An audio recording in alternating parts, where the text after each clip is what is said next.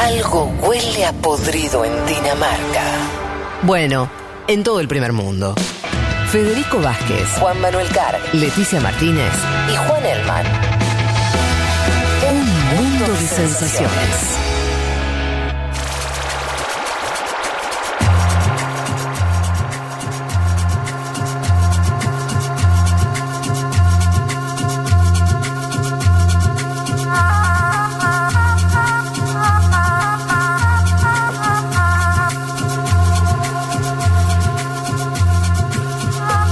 Cayendo muchísimos mensajes de gente que nos cuenta eh, distintas cosas, ¿sí?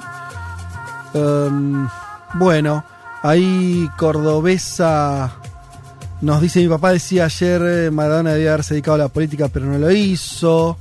Prefirió dedicarse a la fiesta, bueno, sí, qué sé yo, prefirió hacer su vida. Pero yo creo que sí se dedicó a la política. No, no, Sí. no fue diputado, pero no era el punto. Tampoco Maradona, ¿qué, qué- qué- qué iba a hacer? Ya está, ya era Maradona. Eh, para mí está mal pensado eso en, en este sentido, Cordobesa. Justamente lo increíble es que Maradona hizo política desde su lugar. Es lo que dice Lula, ¿no? Lula terminó Claro. diciendo eso en el mensaje. Lula lo reconoce como dirigente político. La verdad que se hubiera ocupado un rol institucional. De hecho, lo, por ahí no lo hubiera, no, no, no es lo que hubiera hecho bien eso. No, no estaba preparado para hacer eso. Creo que no quería, lo más mínimo. Eh, así que me parece que lo, lo interesante es que lo logró. Eh, bueno, algunos te señalan Ernesto y dice, cuidado, Car, que A no ver, le ¿qué salga el?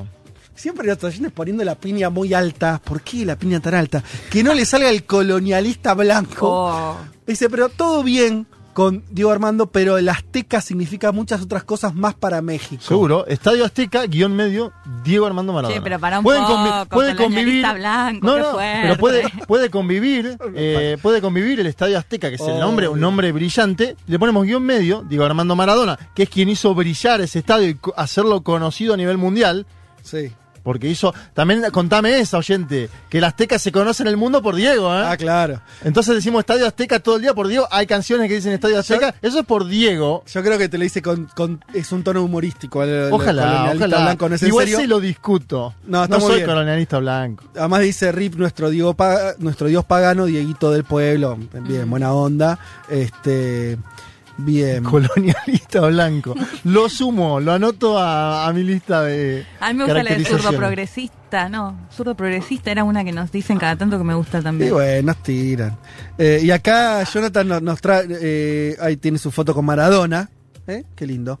Qué bueno los que tienen foto con Maradona. En julio del 2005 encontré a Diego en Italia. Fueron momentos imborrables. Unos meses después me tocó ir a la cumbre en Mar del Plata. Verlo ahí hizo que la figura de mi héroe se engrandeciera aún más. Nos cuenta nos cuenta Jonathan, estamos debiendo contar, lo hicieron los oyentes, nosotros no cumplimos del todo, eh, hicieron su- sus aportes, solamente Sí. tiro esta, que hay una foto que es muy impactante, nos la manda Matías con K, al final Matías, dice supermercado en Bajarilla, desierto del Sahara, No, no, tremendo. 2008, Relata- eh, el relato de Daniel Link, que pone un, un link, eh, y hay una imagen de un supermercadito perdido en un desierto literal, en todo en eh, escrito en árabe, con letras árabes, salvo donde dice Maradona Market.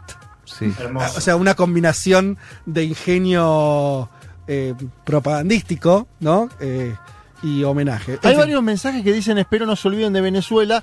Son previos a la columna de Fede. En la columna de Fede mencionamos a Hugo Chávez y a Nicolás Maduro, que hay que decir que se lo vio muy sentido esta semana.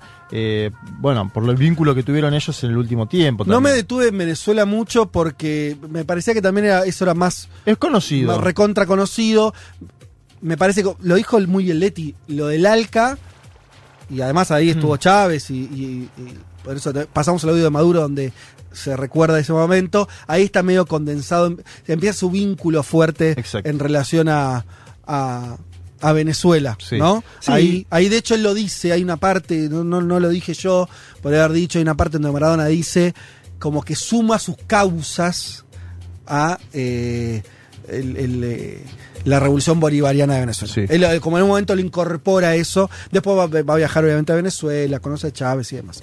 Eh, bien, nos metemos en... en- en- Vamos al Nápoles, ¿no? al Nápoles. Es como volver un poco al, al inicio de, de esta historia. Sí, es, a ver, el Nápoles y, el Nápoles y Maradona es una historia tremenda. Eh, lo decía en la venta, ¿no? El equipo más popular de una ciudad, siempre ninguneada en términos generales eh, eh, para Italia, del sur italiano. Un pibe que no fue feliz en el Barcelona en su primera experiencia europea. Mm. Un Maradona que es muy joven, pero que viene de un mal momento en el Barcelona, a pesar de haber ganado un trofeo. y una historia que tiene una fecha larga. Entre el 84 y el 91 una fecha muy larga para lo que es la, vida maradoniana, esos 60 años vertiginosos donde, qué sé yo, estuvo en gimnasia menos de un año, estuvo en Boca un año, no me acuerdo, uno o dos años, en Argentinos estuvo cuatro años. En el Napoli estuvo entre el 84 y el 91. Es, es, el, es el momento más largo de su trayectoria em, en términos eh, deportivos.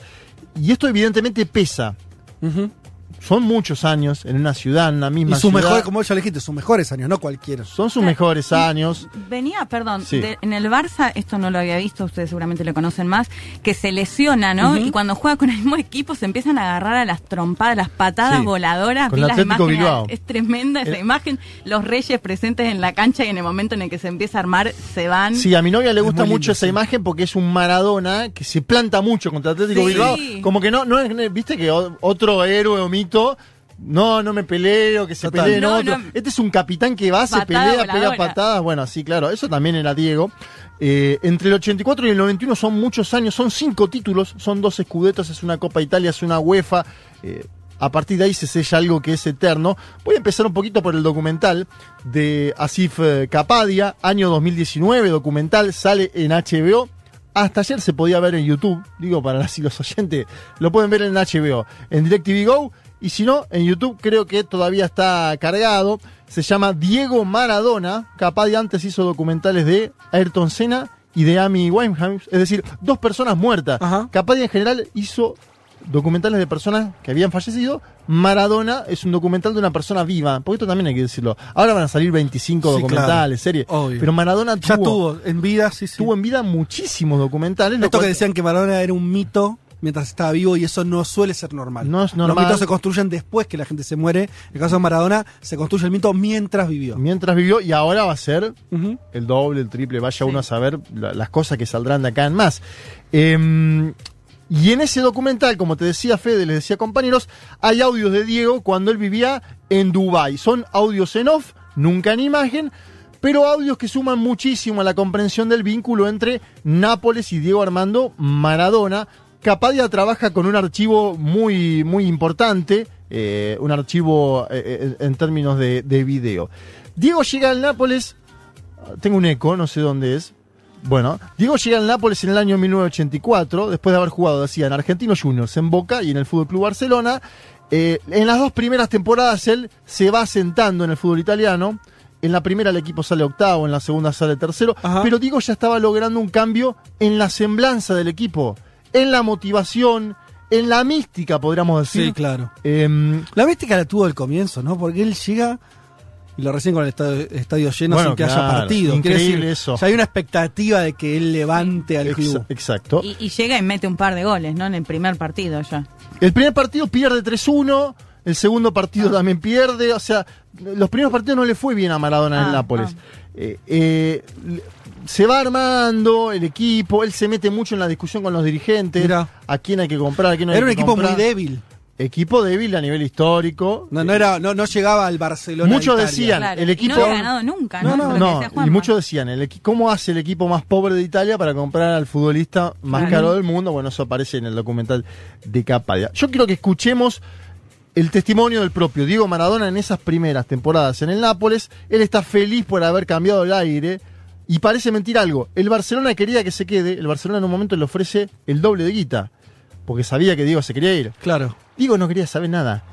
Incluso en un momento lo amenaza al, entonces presidente del Barcelona con destruirle un trofeo que había allí en el No Camp, en el medio de la negociación. si no le dejaba irse. Exacto, si no le daba el transfer. Le decía, bueno, me das el transfer y yo te tiro acá esta copa. Bueno, esa anécdota que estoy contando salió ahora a la luz con eh, el enfado de Lionel Messi con el Fútbol Club Barcelona. ¿Qué sabría Maradona de Nápoles para tener tanta ganas de ir ahí? Eso me llama la atención. Eso no lo vi tampoco en el documental. Es como él se habrá sorprendido, ya sabía lo que se esperaba. Para mí mucho de intuición, ¿eh? Qué loco eso, ¿eh? Es muy loco, pero mucho de intuición. Porque él no venía de ahí, no es que su familia era tan... Y, y te la jugás, y te la jugás, vas diciendo, che, ahí puede salir bien o puede salir mal, podía haber salido muy mal eso, mm. y le salió muy bien. Bueno, va el audio entonces, eh, es un Diego luchando para que el Napoli sea cada vez más grande, una conversación con un periodista napolitano sobre la felicidad. Pienso que tú estás mejor en el Napoli que en el Barcelona. ¿Qué le piensas? Sí, sono contento de, de avermi andato, andato, via a Napoli perché adesso sono, sono molto felice e sto lottando perché il Napoli ogni giorno sia più grande. Io ho venuto al Napoli e vedeva, vedeva che la, la mentalità era di retrocessione. Questo anno è diverso. ¿Viste? La mentalidad antes era otra. Mm. Estoy luchando para que el Napoli sea cada vez más grande. Estoy muy contento de estar acá en el Napoli. Soy feliz. Algo que Maradona logró en pocos lugares ser feliz. Ser Maradona fue una carga en su historia. Y en pocos lugares fue feliz, en algunos fue muy feliz. Dirían Argentinos Juniors, en Boca fue feliz, en la selección argentina indudablemente fue mm. feliz, más en el 86, en el 90 eh, es un final amargo. fue más dador que receptor, ¿no? ¿Cómo, cómo? que fue más dador que receptor. Totalmente, totalmente. Y la, etapa final de su vida, Diego, le pesa la felicidad ajena y él ahí no sabiendo cómo, bueno, involucrarse en eso. Diego llega, decíamos, a un club con toda una historia de opresión, con una subestimación de parte del norte todopoderoso y acaudalado. Contra el Napoli se cantaban, compañeros, las cosas más espantosas otras hinchadas, decís. Sí, Napoli merda, Napoli cólera, sei la vergoña de la Italia entera. consulté a un amigo que, eh, Alberto, le mando un saludo de paso, que él es hincha, él nació en Milán, hincha del Inter. Y me dice, toda la vida le cantamos esas cosas a Nápoles, sin pensarlo, claro, él ahora lo piensa a la distancia y dice, qué patético. Bueno, ¿cuál es la historia detrás de esas canciones? Año 1973 hay una epidemia de cólera que afecta a, distintas ciudades en Europa, a Palermo, a Cagliari, a Barcelona, a Nápoles. En Nápoles pega fuerte, la ciudad italiana pone en marcha una, vacunación masiva, año 73, una vacunación que fue exitosa porque la OMS declara finalizada la epidemia en Nápoles en apenas un mes y medio, en otros lugares duró más de un año. Y esas, a partir de esa historia del 73, de una epidemia de cólera que se construye la idea, lo dice eh, Angelo Forgione, un periodista y escritor napolitano, de una especie de Calcuta europea para Nápoles, ¿no? Eh, se construye un imaginario del napolitano sucio, oloroso, se los ve desde la cúspide del poder en Italia. Se lo expulsa de Italia un poco, ¿no? Como esta idea, vos, vos decís la imagen de Calcuta o la imagen africana. Sí, no la idea de que no son parte de, la gran Italia romana. Cuando van, a, cuando van a Milán, las hinchadas le ponen bienvenidos a Italia en la mm. bandera. Eh, eso es parte también de esa marginación. Y es a partir de esta epidemia de cólera que cada vez que el Napoli viaja a esas canchas, a Juventus, a Inter, a Milán, se cantan canciones xenófobas. Vamos a escuchar un tramo de esos cánticos muy breve y lo que decía de ellos Diego Armando Maradona en el documental de Asif Kapadia.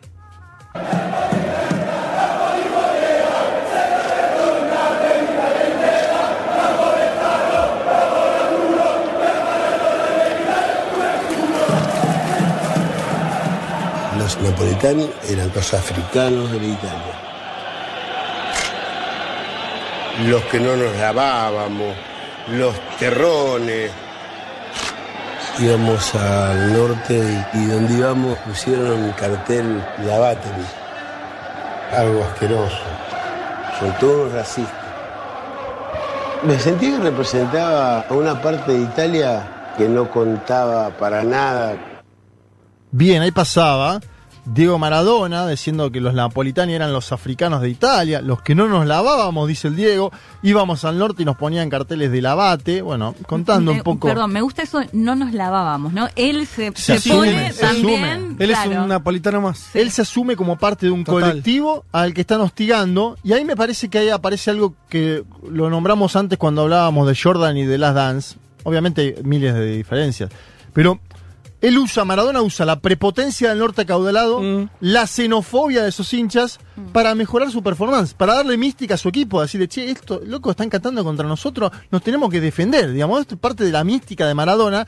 Eh, para ese norte Nápoles. De entender, perdón, Juan, para entender que había algo, no cualquier, o sea, o lo digo al revés, prácticamente ningún jugador de fútbol, porque no están obligados a eso, a ese nivel de inteligencia, se daría cuenta que ahí hay un lugar del cual de con eso construir se puede sacar deportivamente. o sea, porque insisto con que está mal separar la política del deporte Maradona, pues van juntas y hay que entenderlas juntas.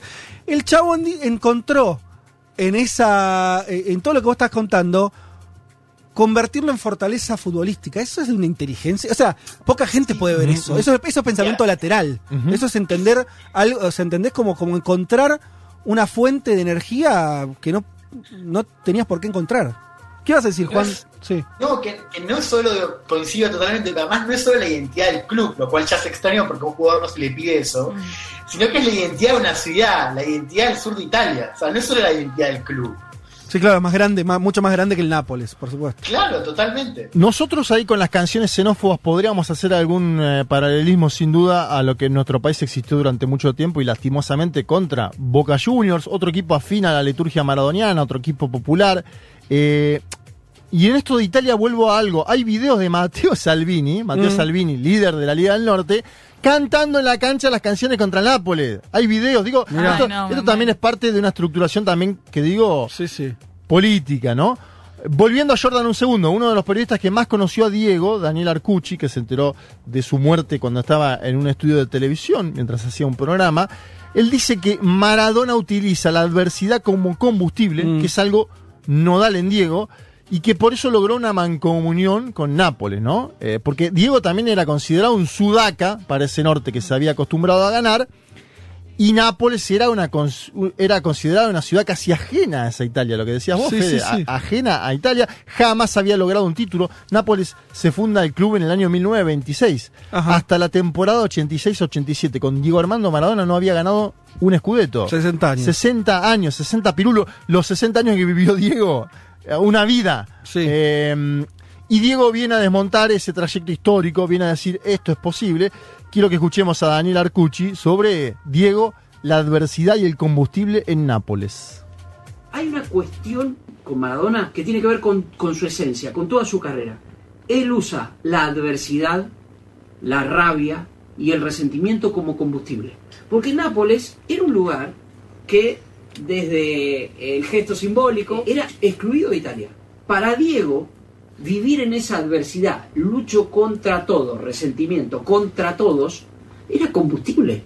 Entonces se dio una combinación. Maradona y Nápoles son almas gemelas. Es gente que ha nacido en el barro, vive luchando por salir de él y viven este, esquivando eh, de todo que le tiran, que es barro también, es salir de ahí empezó a resultar lógico que lo compararan con el santo de la ciudad, que Maradona lograra que el Napoli saliera campeón, lo íbamos a saber con el correr de los años, tenía casi un peso de milagro. Entonces, se comprende que lo comparen con el santo de la ciudad en el momento que él concreta el milagro, que es no solo ganar un escudeto, sino ganar dos escudetos, y es poner a Napoli en el mapa futbolístico y a Nápoles en el mapa de Italia, y también con todo lo que tiene que ver con luchar todo el tiempo con la adversidad. Maradona y Nápoles. Bien, mientras hacemos esta columna en C5N hay un graf Maradona y el Napoli, el mejor digo de todos, es parte de lo que estamos debatiendo todos. Estas declaraciones de Arcucci son de un documental que se llama El Capitán de Nápoles, un documental que era un joven argentino, búsquenlo también si quieren en YouTube. Sucede algo en el medio eh, eh, eh, durante el afer Maradona-Nápoles, el Mundial 90. Yo dije, entre el 84 y el 91 está en Napoli, Mundial 90, bravo, complejo, porque Argentina jugaba en Italia, porque además se produce algo extraño en la concentración de la Argentina en el partido previo a Italia, es decir, cuando estaba por jugar Argentina con Italia, se destruye, alguien destruye una bandera de la Argentina en donde estaban concentrando los jugadores, algo que golpea muy fuerte a la delegación entera. Maradona hay un video que graba y dice, mirá cómo nos dejaron la bandera, esto no puede ser, un Maradona enojado. Eh, con Goicochea ya como emblema ¿no? del equipo también. Eh, por, Goicochea entra por Neri Pumpido. Digamos que Goicochea, Diego y Canigia son la trilogía. ¿no? Goicochea ya había atajado los penales con Yugoslavia. Exacto. Y Diego y Canigia hacen magia contra Brasil, un partido, un partido que se pierde si no es por Diego y Canigia. Y, esa, ese final, llega el partido con Italia. El partido con Italia es en Nápoles. Eso es impresionante. O sea, esa, esa cuestión del destino o del cronograma futbolístico que juegue Argentina con Italia, el Mundial en Nápoles. Es como, a ver, a ver qué pasa. Algunos dicen que la Federación Italiana de Fútbol estuvo muy verde armando eh, eh, ese esquema previo porque se podía dar y y Diego además hace fe de compañeros declaraciones antes del partido. Le pide al público napolitano que los apoye. Dice, si me quieren ver feliz, alienten por Argentina, algo así, ¿no? Dice, yo acá estuve, estoy hace seis años, soy muy feliz, si ustedes me quieren seguir viendo feliz, bueno.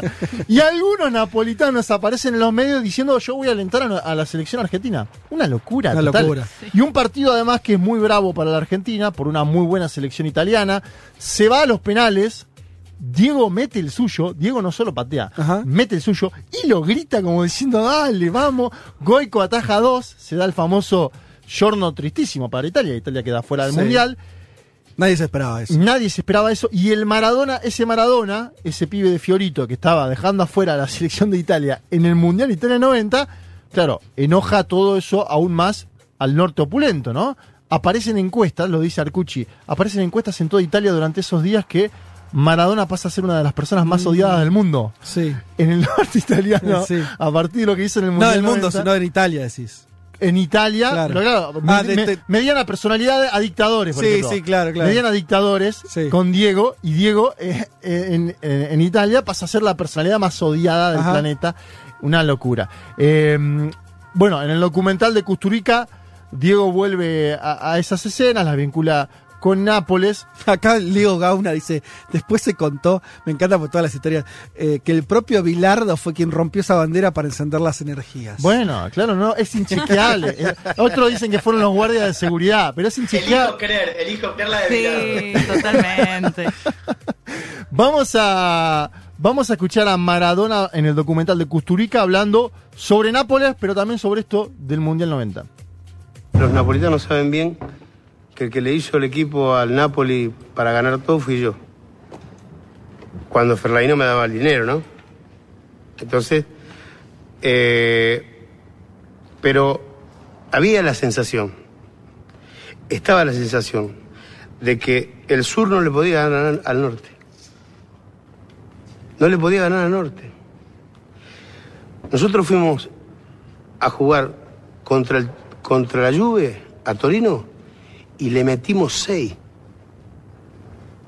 ¿Sabe lo que es que un equipo del sur le meta seis al abogado Agnelli?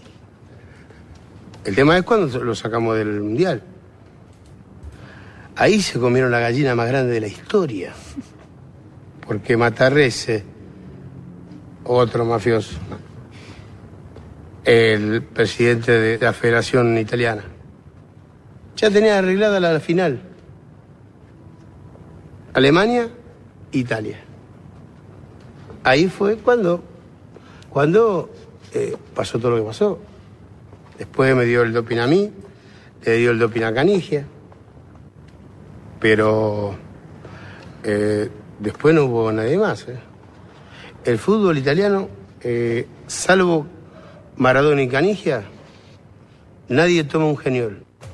Bueno, claro, ahí Diego hace una analogía porque dice en el 91 él tiene un doping en, Nápoles y Claudio Polcanigia tiene también posteriormente un doping y él, lo vincula de alguna forma a lo que fue el Mundial 90, una construcción que hace discursiva Maradona, ¿no? De, cómo terminó eso. Familia, eh, recordemos una cosa que dice al pasar Diego, pero es muy importante. Él habla de la familia Agnelli, la familia Agnelli, dueña de la Fiat. O sea, estamos hablando de no sé, los dueños de Italia, la, burguesía italiana, está concentrada en ese nombre. él dice fue hacerle los goles a ellos. Al abogado fue, fue, pintarle la cara. O sea, como que de esa.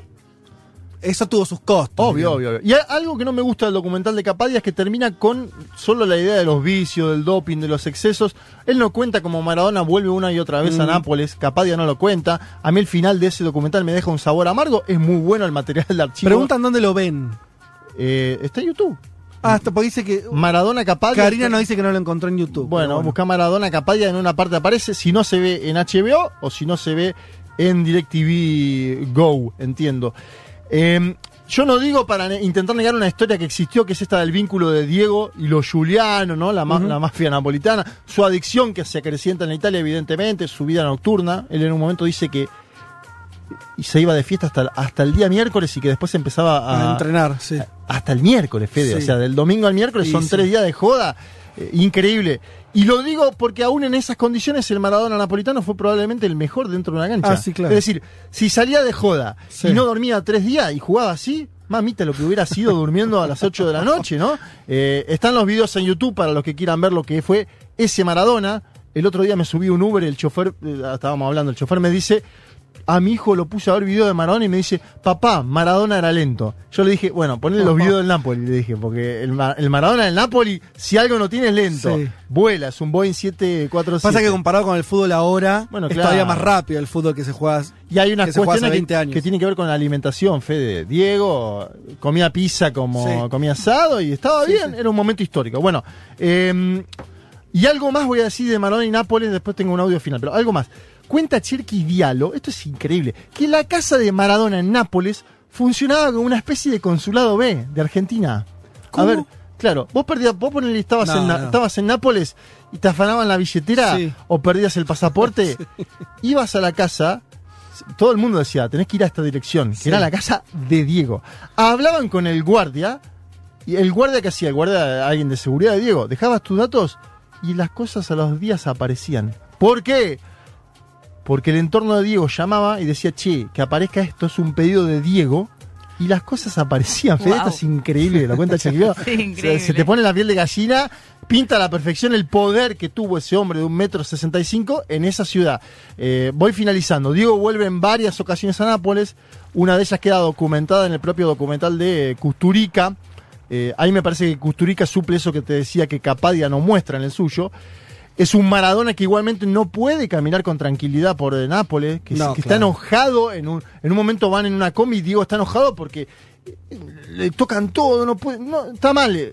En otro momento está bien porque está en el balcón y saluda, pero es una multitud que no lo deja vivir. Eh, eh. sí, yo no sé si mencionamos lo que es sufrir eso 40 años. y no solo lo... Yo no sé, o sea, de verdad que no sé, creo que no es posible dimensionar creo que queda corto que su escapi que haya tenido un escapismo y que el escapismo haya sido la joda, lo cual es más o menos lógico. Total. ¿Qué vas a hacer? O sea, vos te das cuenta de lo que es una vida donde, al lugar del mundo. O sea, todos tenemos la fantasía de, ¿no? Al momento de tener decís, yo me voy acá, me tomo un avión, aparezco en Kuala Lumpur y chau. ¿No? Esa idea, ¿no? Que te puedes escapar.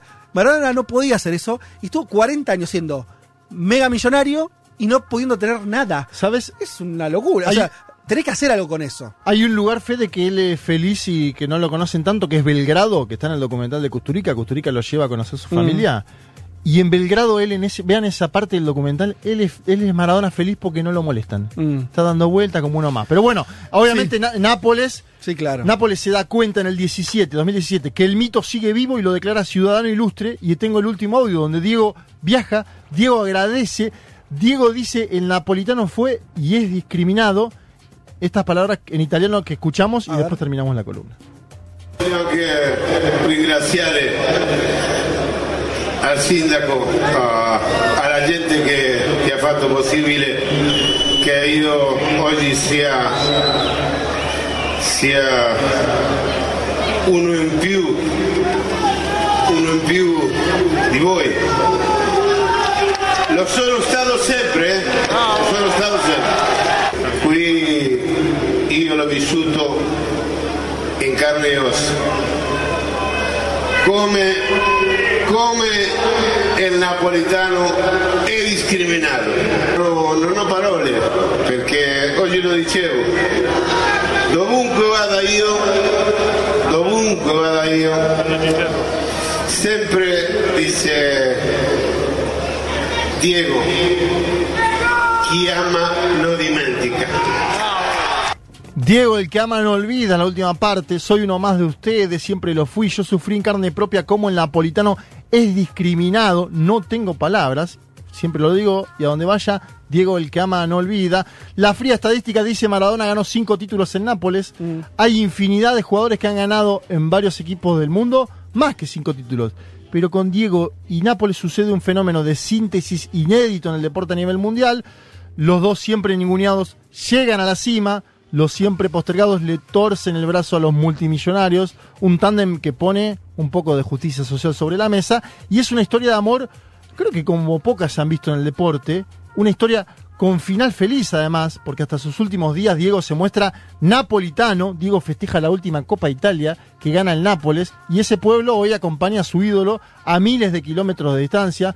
El San Paolo, el estadio se va a llamar Diego Armando Maradona, una noticia de esta semana, y hay santuarios en todas las calles de esa ciudad que demuestran que en el sur de Italia, como en Buenos Aires, como en La Habana, como en La Plata, Diego Armando Maradona no morirá jamás.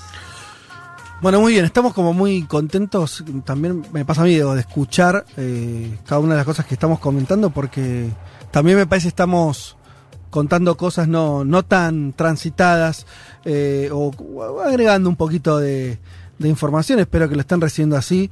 Eh, y yo también digo, estoy como, estoy como oyente del programa. me pasa lo mismo. ¿Te pasa lo mismo, Juan? Cosas que no tenía ni idea y me parecen espectaculares, todas. Eh, así que bueno, esperemos que ustedes lo estén disfrutando tanto como nosotros. Vamos a escuchar una canción no tan conocida, canciones de Maradona y montón. Yo esta la había escuchado alguna vez, pero me, pareció oportuna la, selección de Pablo 30 para el día de hoy. Pablito y no nos mandó, no nos mandó una carta, se ve que, no tenía mucho para... Eh, bueno, eh, para, él, tiene un hijo llamado Diego, ¿no? Exactamente, sí, sí, en honor a Diego Maradona, eh, Dieguito Néstor. Y... Mm, eh, nos, nos eligió una canción que me gusta mucho de La Guardia Hereje para verte gambetear. Escuchamos un poco y volvemos.